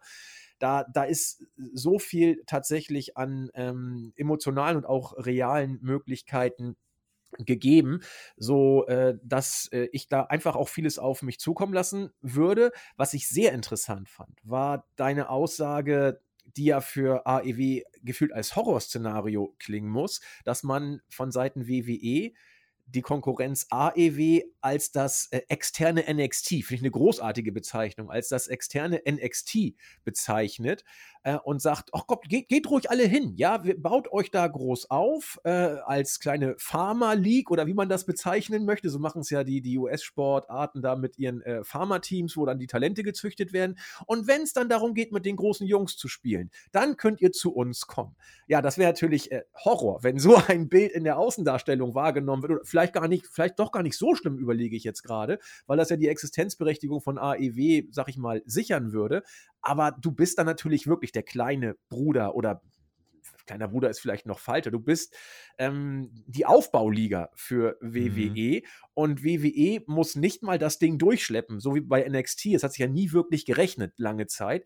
Ähm, mhm. dass du das jetzt so machen kannst, äh, wäre fürs Selbstverständnis von WWE natürlich toll. Ja, ja, AEW kann es ruhig geben. Die machen auch einen guten Job, aber wenn es wirklich wichtig ist, dann holen wir uns die Leute schon. Danke ähm, fürs Vorproduzieren der Stars so ungefähr. Ja, genau. Schön, dass ihr das gemacht habt, aber jetzt nehmen wir sie euch dann auch ab. Ähm, ich finde die Idee und die Bezeichnung von dir wirklich faszinierend. Da kann man mal drüber nachdenken. Das wäre wär eine Möglichkeit, die kommen könnte. Da wird einem ja heiß und kalt zugleich bei dem Gedanken. Hm. Ich wünsche es mir, aus ganz persönlicher Sicht wünsche ich es mir nicht. AEW ist eine Konkurrenz, die das Geschäft belebt, belebt hat und das ist auf jeden Fall positiv. Ich wünsche mir, dass man mit einem besseren TV-Vertrag demnächst dann auch seinen eigenen Stars signalisiert, ey, wenn ihr, wir können euch auch auf eine große Bühne bringen. Es ist halt, ne, das ist eine ganz unterschiedliche Philosophie. Also einige äh, gehen ins Wrestling-Business, um zu sagen, ich möchte der nächste Dwayne Johnson werden. Andere gehen ins Wrestling-Business, um, ja, ey, guck mal, ich kann das ganz gut, ich verdiene da jetzt Geld für meine Familie und wenn das klappt, cool und wenn nicht, dann okay, dann mache ich was anderes. Ähm, das ist einfach so ein bisschen der, der Unterschied auch. Also einige wollen auf die große Bühne, die wollen durchbrechen, andere wollen dann gar nicht so diese Weltstars werden. So. Und dann ist halt einfach die Frage, äh, welche Perspektive bietet AEW? Wenn du bei AEW irgendwann an eine gewisse Grenze stößt und man dann einfach einfach äh, ja, eine andere Philosophie hat als WWE, dann ähm, wird man über lange Sicht schon wahrscheinlich den einen oder anderen verlieren, der sagt, ich möchte aber meinen großen Durchbruch feiern. In mir steckt mehr als mhm. das, was jetzt hier mhm. ne, ist. Und Deswegen muss man das einfach beobachten. Generell, wenn du dir jetzt dann anguckst, was für eine, für eine Band, möchte ich ja fast schon sagen, dann jetzt bei WWE äh, alles so ein bisschen in der Hand hat. Also natürlich ganz oben Nick Khan und Stephanie McMahon. So, und darunter hast du Triple H und der hat aber seine Jungs jetzt dabei. Der hat einen Shawn Michaels bei NXT, der Road Dog ist da, der hat jetzt den William Regal wahrscheinlich dann wieder bei sich. Ähm, da, da, das ist schon spannend, was sich da jetzt so langsam zusammenpuzzelt und wie so eine Riege, die vor einigen Jahrzehnten, also vor zwei Jahrzehnten roundabout, ähm, ja, dem Business angefangen hat, äh, so seinen Stempel inhaltlich aufzudrücken, dass die jetzt so viele Fäden in der Hand haben. Das ist, also ist eine Konstellation, die, glaube ich, sehr harmonisch funktionieren kann. Also das sind Menschen, die kennen sich ja jetzt dann schon wirklich über 20, 30 Jahre. Absolut. Und ich bin auch äh, sehr gespannt, das wird auch von vielen äh, kritisch gesehen oder zumindest hinterfragt, äh, ob und inwiefern Hunter sein NXT-Produkt überhaupt äh, ins Main-Roster rüberziehen kann. Geht das überhaupt? Geht das nicht? Ich habe schon vor einigen äh, Wochen oder Monaten gesagt, dass ich da eigentlich gar kein Problem sehe. Warum soll man es nicht äh, überziehen können ins, ins Main-Roster? So viel muss man gar nicht ändern eigentlich. Es sind nur ein paar Nuancen. Äh, die Frage ist, ob Hunter es will, ob er es kann äh, und wenn er es kann, wie man es am besten umsetzt. Und das sind, glaube ich, Fragen, die wo die, wo die Rahmenbedingungen stimmen müssen. Die scheint er jetzt geschaffen zu haben. Und jetzt äh, es, ich denke mal, zum, mit der Road, mit dem Rumble und der Road zu WrestleMania, da werden wir, glaube ich, äh, Antworten auf die Fragen bekommen, ob und wie man das gestalten kann. Und äh, wir haben es jetzt, glaube ich, fünf, sechs, sieben Mal betont. Das Momentum ist jetzt bei WWE, weil man das eben unbedingt sehen möchte, wie es jetzt funktioniert mhm. oder wie es nicht funktioniert. Und da wird AEW, du hast es auch gesagt, äh, sich Gedanken machen müssen, wie kann man da kontern. Also spannende Zeiten immer noch, ja. Ja, und das ist, ja, so schnell wie sich das Momentum jetzt in die eine Richtung gedreht hat, kann sich auch wieder in die Eben. andere drehen. Also äh, kann sein, dass man jetzt irgendwann auch bei Triple H dann sagt, nach, äh, weiß nicht, wenn man diese Woche das nächste Comeback gekriegt, ähm, dass man dann irgendwann auch sagt, ja, boah, ist irgendwie auch jetzt langweilig geworden. Die Bloodline trägt das Ganze. Ich glaube, wenn es die nicht geben würde, wäre die Meinung schon mal wieder eine komplett andere. Es lebt ein Stück weit gerade auch noch von diesem ersten Mal-Faktor, der erste Rumble von Triple H, die erste WrestleMania von Triple H. Das sind Sachen, die einfach von Natur aus jetzt erstmal etwas intriguing sind, aber über die lange Sicht muss Triple H auch sich irgendwo neu erfinden und äh, Dinge machen, äh, die, die das Publikum auch halten und nicht nur diesen frische Faktor, diesen Hype-Faktor auf das Momentum setzen. Denn das ist dann eigentlich die Königsdisziplin über lange Sicht. Äh, das passt ganz gut zu einer Frage, die wir äh, bekommen haben. Deswegen lass uns doch, Andi, gerade mal in den Fragenteil rüberspringen. Äh, Patreon.com slash Spotify Podcast, da konntet ihr die stellen. Ähm, und zwar hat der Lukas uns gefragt, habt ihr schon gehört, dass Eric Young auch kurz vor einer WWE-Rückkehr stehen soll? Bei Impact wurde er mal kurz abgestochen und so aus den Shows geschrieben. Braucht ihr ihr ihn oder auch die anderen Namen wie Matt Cardona und Nick Aldis äh, perspektivisch bei der WWE und läuft WWE wieder Gefahr, ein zu großes Roster zu bekommen und damit, wie bei AEW, äh, so ein bisschen dazustehen, wo es ja auch äh, mittlerweile ein sehr großes Roster und unter anderem auch äh, steigende Unzufriedenheit gibt. Ist eigentlich spannend, ne? weil Triple H jetzt gerade wirklich nahezu jede Woche die Comeback-Karte spielt und wenn du die Reaktion jetzt mal gegeneinander hältst und wenn man jetzt mal ganz stumpf einfach vergleichen will, oh, Comebacks bei WWE, AEW, bei AEW waren die schon irgendwie noch lauter und, und größer bei WWE, wenn ich jetzt gucke, so eine Tegan Nox kommt zurück. Hm. Also, Ge geht schon eher unter. Ich glaube, bei Eric Young wäre es ähnlich. Kommt drauf an. Also ich gebe dir recht, Tegan Nox, ja, äh, schön. Äh, Emma, ja, schön. Also ähm, ob sie jetzt da sind oder nicht, da war bei AEW deutlich Candice mehr Hype. Der, Candice LeRae, ja, also hat sie jetzt gleich auch leid, leider wieder verletzt. Also das kommt auch irgendwie noch dazu. Alles nicht so toll. Aber ähm, du hast schon recht, der Hype bei AEW war da ungleich größer und hat aber auch ein bisschen abgenommen in den letzten Monaten. Also die ja, letzten total. Debüts waren dann auch immer noch, oh, eine neue, neue Woche, neues Debüt, so nach dem Motto. Das war dann nachher auch ein bisschen weniger. Aber Eric Young ist, also als Eric Young als solches nicht wirklich heiß. Aber äh, ich, ich bin ja auch immer noch, mir, mir tränt das Herz oder blutet das Herz, so passt es besser, äh, wenn ich sehe, was man mit Sanity im Main Roster damals gemacht hat. Ich habe so ein, es ist eine Hoffnung, es ist eine kleine Hoffnung nicht mehr, äh, wenn ich höre Eric Young zurück zu WWE, wenn ich sehe, wie Nikki Cross da derzeit wieder äh, rumläuft, gimmickmäßig, habe ich so den wirklich kleinen Hauch einer Mini-Hoffnung, dass man vielleicht Sanity wieder ein bisschen äh, revivalt. Dann müsstest du eben Killian Dane vielleicht noch zurückholen. Axel Tischer, der hat im Moment ganz andere Ideen, aber weiß der Geier, man kann ja über alles reden. Äh, Hunter ist jetzt Chef im Main Roster und Sanity hat im Main Roster für mich de facto nicht stattgefunden. Das war ein fürchterliches Debüt damals. Das waren ein, zwei Auftritte, die auch nicht der Rede wert waren. Ähm, und ich fand das Sanity Stable großartig, wirklich großartig. Und wenn Eric Young zurück, dann bitte als Sanity, als normaler Worker hat er natürlich seine ähm, Signatures, will ich mal sagen, aber man muss auch sagen, WWE braucht ihn nicht. Das, das, das tut nicht Not, dass er da zurückkommt. Äh, und deswegen die Frage, die auch da mit drin war, es waren ja zwei Fragen in einer, ob das Roster nicht wieder zu groß, zu groß werden könnte. Klar, die Gefahr ist immer da. Da hat AEW, da gebe ich dem äh, Kollegen auch recht, ein bisschen dran zu kämpfen gehabt, zuletzt oder auch immer noch. Ähm, und deswegen glaube ich, sollte man die Debüts oder die Rückkehrer, wenn man sie denn zurückholt, äh, mit einem Plan zurückholen. Und das wirkte bei Hunter zuletzt nicht immer so. Ja, auch, auch äh, mit den äh, Viking Raiders, äh, das war ja nur auch nicht so das äh, Gelbe vom Ei. Ich weiß jetzt gar nicht, wie hieß sie denn nochmal, unsere Viking Raiders Frau, die auch gerade erst zurückgekommen ist. Meine Güte, jetzt. Valkyrie, nee, ah, ja, Valhalla? Nee, ja, Valhalla, aber wie, ich weiß ihren Namen schon gar nicht mehr so richtig drauf, weil das. Du meinst Sarah Logan. Sarah Logan, ja, vielen Dank. Ja. Ne? Also, das hat ja auch keinen wirklich interessiert letzten Endes. Und deswegen bitte, bitte, wenn Comebacks kommen, dann mit einem Plan. Und wenn der Plan ist, Sanity zu revivalen, gerne. Ansonsten muss man wirklich aufpassen, dass man sich nicht überdient. Mhm. Der Maurice, der wünscht uns einen äh, fantastischen zweiten Advent, den wünschen wir euch und der Community natürlich auch. Ähm, Maurice hat uns geschrieben, ich selber habe seit mehreren Wochen das Gefühl, äh, dass mein Interesse an AEW sinkt. Vor allen Dingen habe ich das Gefühl, alles irgendwie schon mal gesehen zu haben. Ähm, habt ihr eine Idee, wer als Headbooker für AEW fungieren könnte, um die Shows attraktiver zu machen? Ich denke mir da immer, Andi, ich denke mir die ganze Zeit, die Menschen sind ja da Eben. bei AEW. Also die Leute, die da einfach ein bisschen es heißt ja nicht, dass jetzt jemand komplett anderes die, völlig, die, die Show allein schreiben muss. Es geht nur darum, dass Tony Khan andere Sachen abgibt. So, äh, mu muss er Dark und Dark Elevation auch sich immer komplett zu Gemüte führen? Äh, oder können das nicht Leute wie auch, keine Ahnung, Billy Gunn und so weiter machen? Ähm, da, weil die Menschen sind doch da. Ich hätte auch William Regal theoretisch in so einer Rolle gesehen. Ähm, so, da geht es einfach mehr um dieses Delegieren. Gar nicht darum, dass man jetzt noch jemand externes reinholt. Äh, wenn du, keine Ahnung, wenn du wirklich mal sagst, du willst einen Schreiber reinholen und du machst ein großes Auswahlverfahren und schaust wirklich, dass das jemand ist, der Wrestling versteht, kein Vince Russo, jemand, der Wrestling versteht, der AEW als Produkt einordnen kann und der eine Vision hat und Tony Khan versteht sich mit dem dann muss das gar kein großer Name sein. Also, Wrestling-Storylines schreiben ist an sich gar nicht so schwer, die Konstanz reinzubringen und äh, jede Woche sich was einfallen zu lassen. Das ist an sich einfach die Herausforderung, dass es jede Woche Sinn macht und auf was hinarbeitet.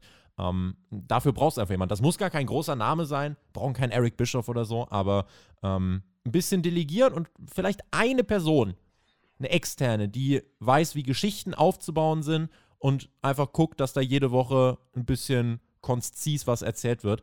Ich denke, dann hätte man schon was gewonnen. Aber ich würde jetzt gar nicht den großen Namenshammer äh, schwingen wollen. Nee, würde ich auch nicht schwingen wollen. Ich würde dir da in allem, was du gesagt hast, tatsächlich 100% beipflichten. Sehr schön die Aussage, AEW hat die Leute und AEW hat vor allen Dingen auch gezeigt, dass sie bucken können. Da war ja äh, über Monate, über Jahre teilweise großartiges äh, Storytelling drin. Äh, sei es Jericho, der sich immer neu erfunden hat, sei es die Storyline um Hangman, die ja großartig angenommen wurde, sei es MJF. Also da ist, da ist schon viel Gutes. Und du hast es auch angesprochen, oder wir haben es angesprochen, ähm, delegier es ein bisschen, äh, hol jemanden rein, der Wrestling versteht, aber ich glaube nicht, dass es an dieser einen Persönlichkeit hängt, sondern einfach an der Art, das Produkt selbst neu äh, zu denken und äh, ja, herrschen durch Teilen in Anführungszeichen.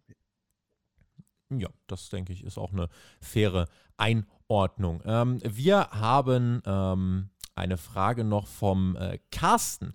Der schreibt, reagiert AEW zu sehr auf Fans? Gerade in Bezug auf die Tag Team Titel und den Damentitel ist es mir aufgefallen. Natürlich sind Jamie Hater und The Acclaimed over, ähm, aber dann wurde im Endeffekt der Punkt verpasst. Die Fans regen sich auf und dann wird wieder der Titel, äh, Titelwechsel einfach nur schnell hingewurstet. Und die zweite Frage, mir kommt es so vor, als ob außer der Männertitel keine anderen äh, Titel eine richtige Bedeutung haben oder kommt das nur mir so vor? Wir versuchen es mal so ein bisschen auszuklambüstern. Ähm, grundsätzlich, wenn jemand over ist, das Momentum zu nehmen und ihm den Titel zu geben, finde ich gut.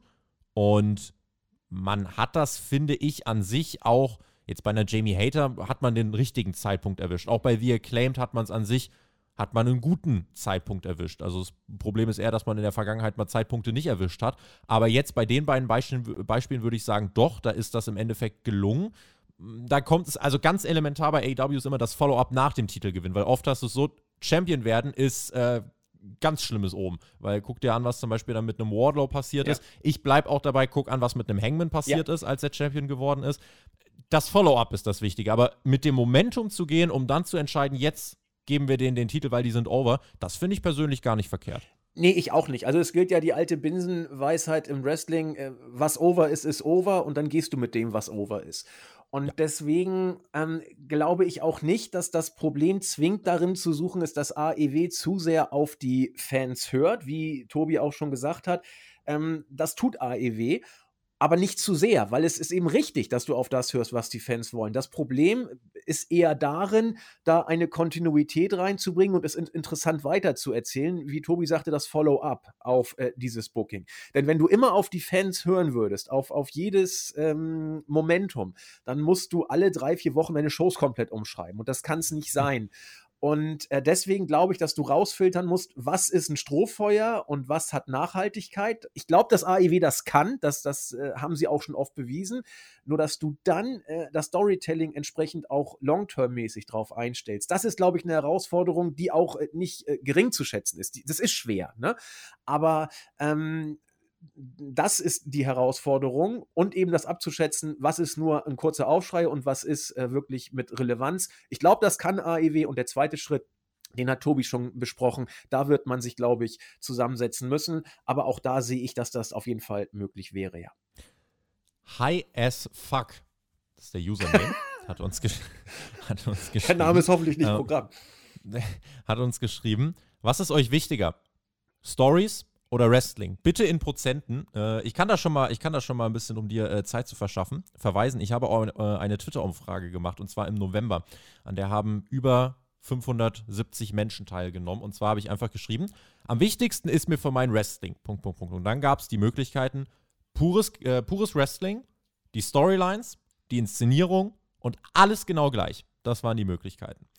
Und ich kann dir sagen, dass tatsächlich diese Umfrage knapp gewonnen wurde von Storylines. Und zwar mit 41 Prozent. Danach kommt alles genau gleich mit 39 Prozent.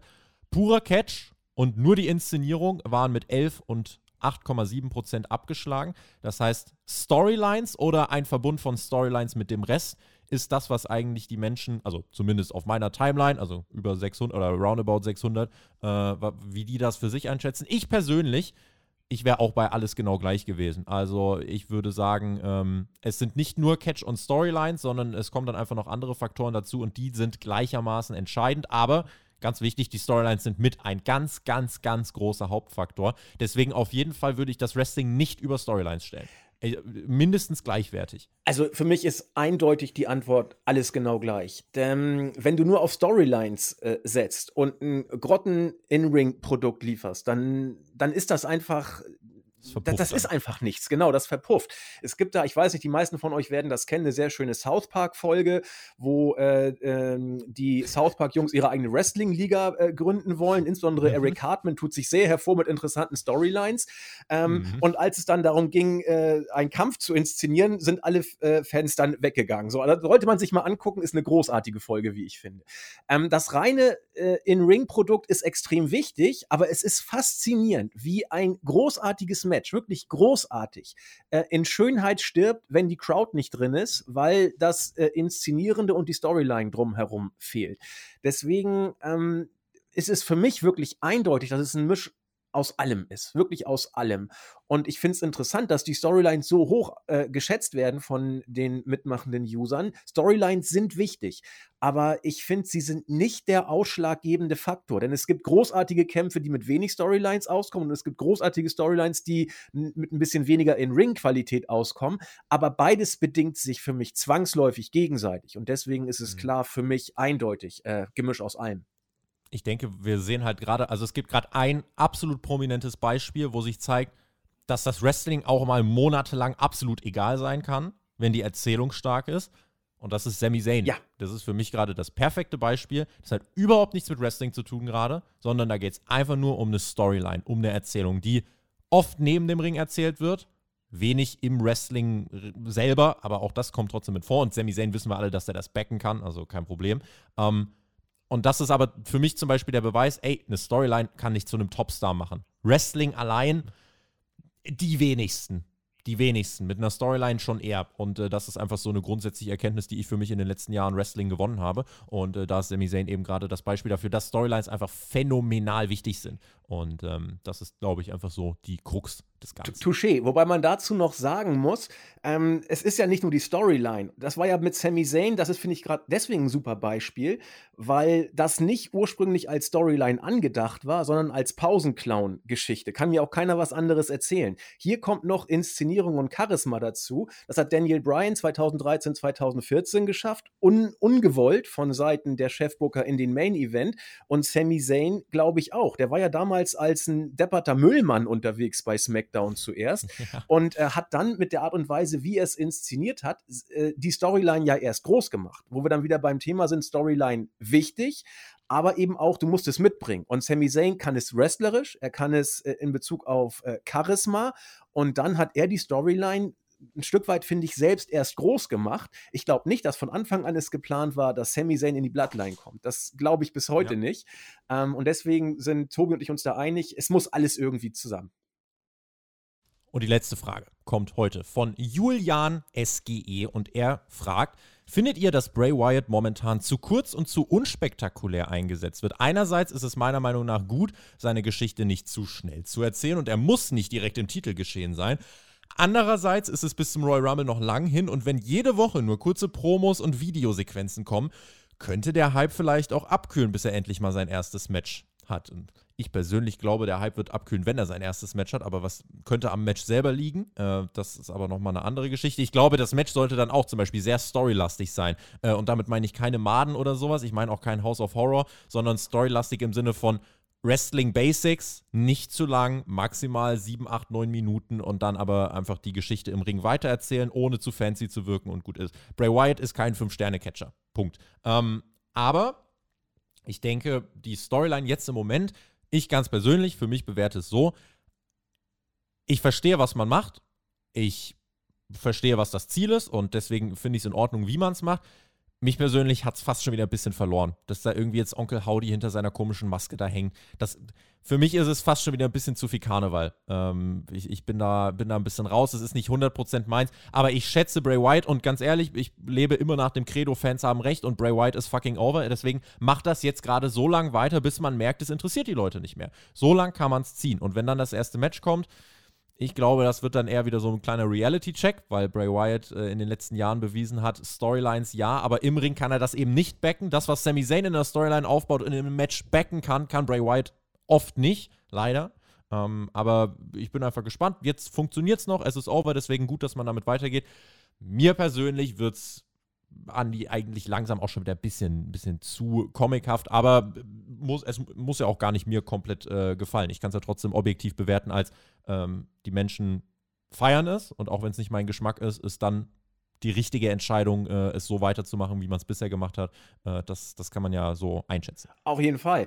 Ich bin sogar noch deutlich skeptischer als du. Ähm, für mich äh, ist der Hype um Bray Wyatt sogar schon vorbei und äh, ich weiß, dass ich da auch ziemlich alleine mitstehe. Ich will auch niemanden überzeugen. Ich kann aber versuchen zu erklären, warum das bei mir so ist. Ähm, ich erkenne an, dass er over ist und gönne es ihm und gönne auch allen Fans, dass sie mit äh, Bray Wyatt derzeit äh, viel anfangen können. Das ist auch schön. Aber ich habe das, ähm, habe ich bei uns auch schon ein paar Mal gesagt, einfach zu oft erlebt. Die Wyatt Family fing großartig an und endete im Nichts. Der mhm. Fiend war für mich persönlich nie was, aber auch da habe ich anerkannt, dass er over as fuck war zu Beginn. Er endete im Nichts, die, die Storylines um den Fiend nachher. Das war nicht mehr viel. Man hat es dann ja auch abrupt abgebrochen, aber ich habe da auch keine Entwicklung gesehen. Jetzt äh, ist mir Bray Wyatt schon wieder zu viel der alte Bray Wyatt, der irgendwas erzählt und alle glauben, ich hoffe auch, dass das noch kommt, glauben auf ein ähm, großes Ganzes, das hinter dieser Geschichte um Bray Wyatt steht. Er wird in eine Richtung gehen und am Ende werden wir erkennen, was es ist. Das haben wir bei der Wyatt Family geglaubt und es nie bekommen und beim Fiend auch. Und ich fühle mich einfach total geflashbackt, jetzt, wenn ich Bray Wyatt höre. Das, das habe ich alles bei der Wyatt Family so oder so ähnlich schon mal gesehen. Wäre mhm. toll, wenn jetzt was kommt, Payoff-mäßig. Ich halte es auch immer noch für möglich. Äh, und dann werde ich auch zu Kreuze kriechen und sagen, es tut mir leid, ihr habt es gewusst und ich lag falsch. Aber für mich äh, ist das Ding sogar schon seit ein paar Wochen abgekühlt, muss ich ganz ehrlich mhm. sagen. In der Promo vor zwei Wochen war es, glaube ich, mit LA Knight äh, im Backstage-Ding hat LA Knight Bray Wyatt an die Wand performt für mich. Das war, das war, das war erschütternd, dass, dass äh, Bray Wyatt da nicht mithalten konnte. Mhm. Hat sich äh, eine Woche drauf ein bisschen wieder ausgeglichen. Aber äh, ich bin nicht gehypt, äh, gebe aber allen dies sind, ähm, ich kann es nachvollziehen und hoffe auch, dass da was kommt, bleibe aber skeptisch. Deswegen bin ich eher in deine Richtung sogar noch deutlich äh, kritischer. Das ist spannend. Ich bin sehr gespannt, auch wie ihr das seht. Schreibt es in die Kommentare. Lasst uns diskutieren über Wrestling, über unsere Leidenschaft. Und äh, ja, lasst uns da einfach gemeinsam beobachten, Spaß haben und diskutieren über die Entwicklungen, die da präsentiert werden bei WWE, bei AEW und darüber hinaus. Wir äh, gehen jetzt auch hinaus äh, aus dieser Aufnahme und äh, verabschieden uns, denn das war diese neue, frische Ausgabe von Hauptkampf zum zweiten Advent. Wir wünschen euch natürlich besinnliche Tage, äh, hoffen, dass ihr jetzt äh, in einen ruhigen Jahresschlussspurt kommt. Äh, lasst euch nicht zu sehr stressen, lasst euch nicht ärgern und bleibt uns natürlich gewogen. supported Wrestling ganz allgemein und GW sage ich da nur noch und schiebe damit dem Andi die Schlussworte mal mehr in die Schuhe. Bedanke mich auch bei dir, dass du dir die Zeit genommen hast. Ich freue mich schon wieder sehr aufs nächste Mal. Ja, wahrscheinlich wieder in einem, in einem halben Jahr. Ich, ich bestelle über den Jens immer dann schöne Grüße für dich. Ne? Äh, und dann Dank. hoffen wir, dass es, dann hoffen wir, dass es, äh, dass es äh, dann wieder klappt. Äh, ich freue mich immer, wenn wir Brücken bauen können. Und äh, damit verabschiede ich mich äh, und du darfst die Menschen in den Rest des Adventssonntags schicken. Ja, herzlichen Dank für die äh, letzten Worte. Auch äh, von meiner Seite aus vielen Dank, dass ich hier sein durfte. Herzliche Grüße an alle, die zugehört haben. Wie Tobi schon sagte, wir bauen Brücken. Seid bei uns, seid bei wo auch immer, seid beim Wrestling auf jeden Fall. Irgendwann werde ich, das ist unser Running Gag, Tobi mal zu uns einladen. Er hat ja. schon gesagt, er macht es. Und irgendwann, ich weiß es, irgendwann kriegen wir das auch hin. Crossing All Over geht auch mal zu uns. In dem Sinne, tolle Feiertage, bleibt fröhlich, bleibt gesund, habt ein schönes Fest, ein neues Jahr. Wir hören uns. Ciao.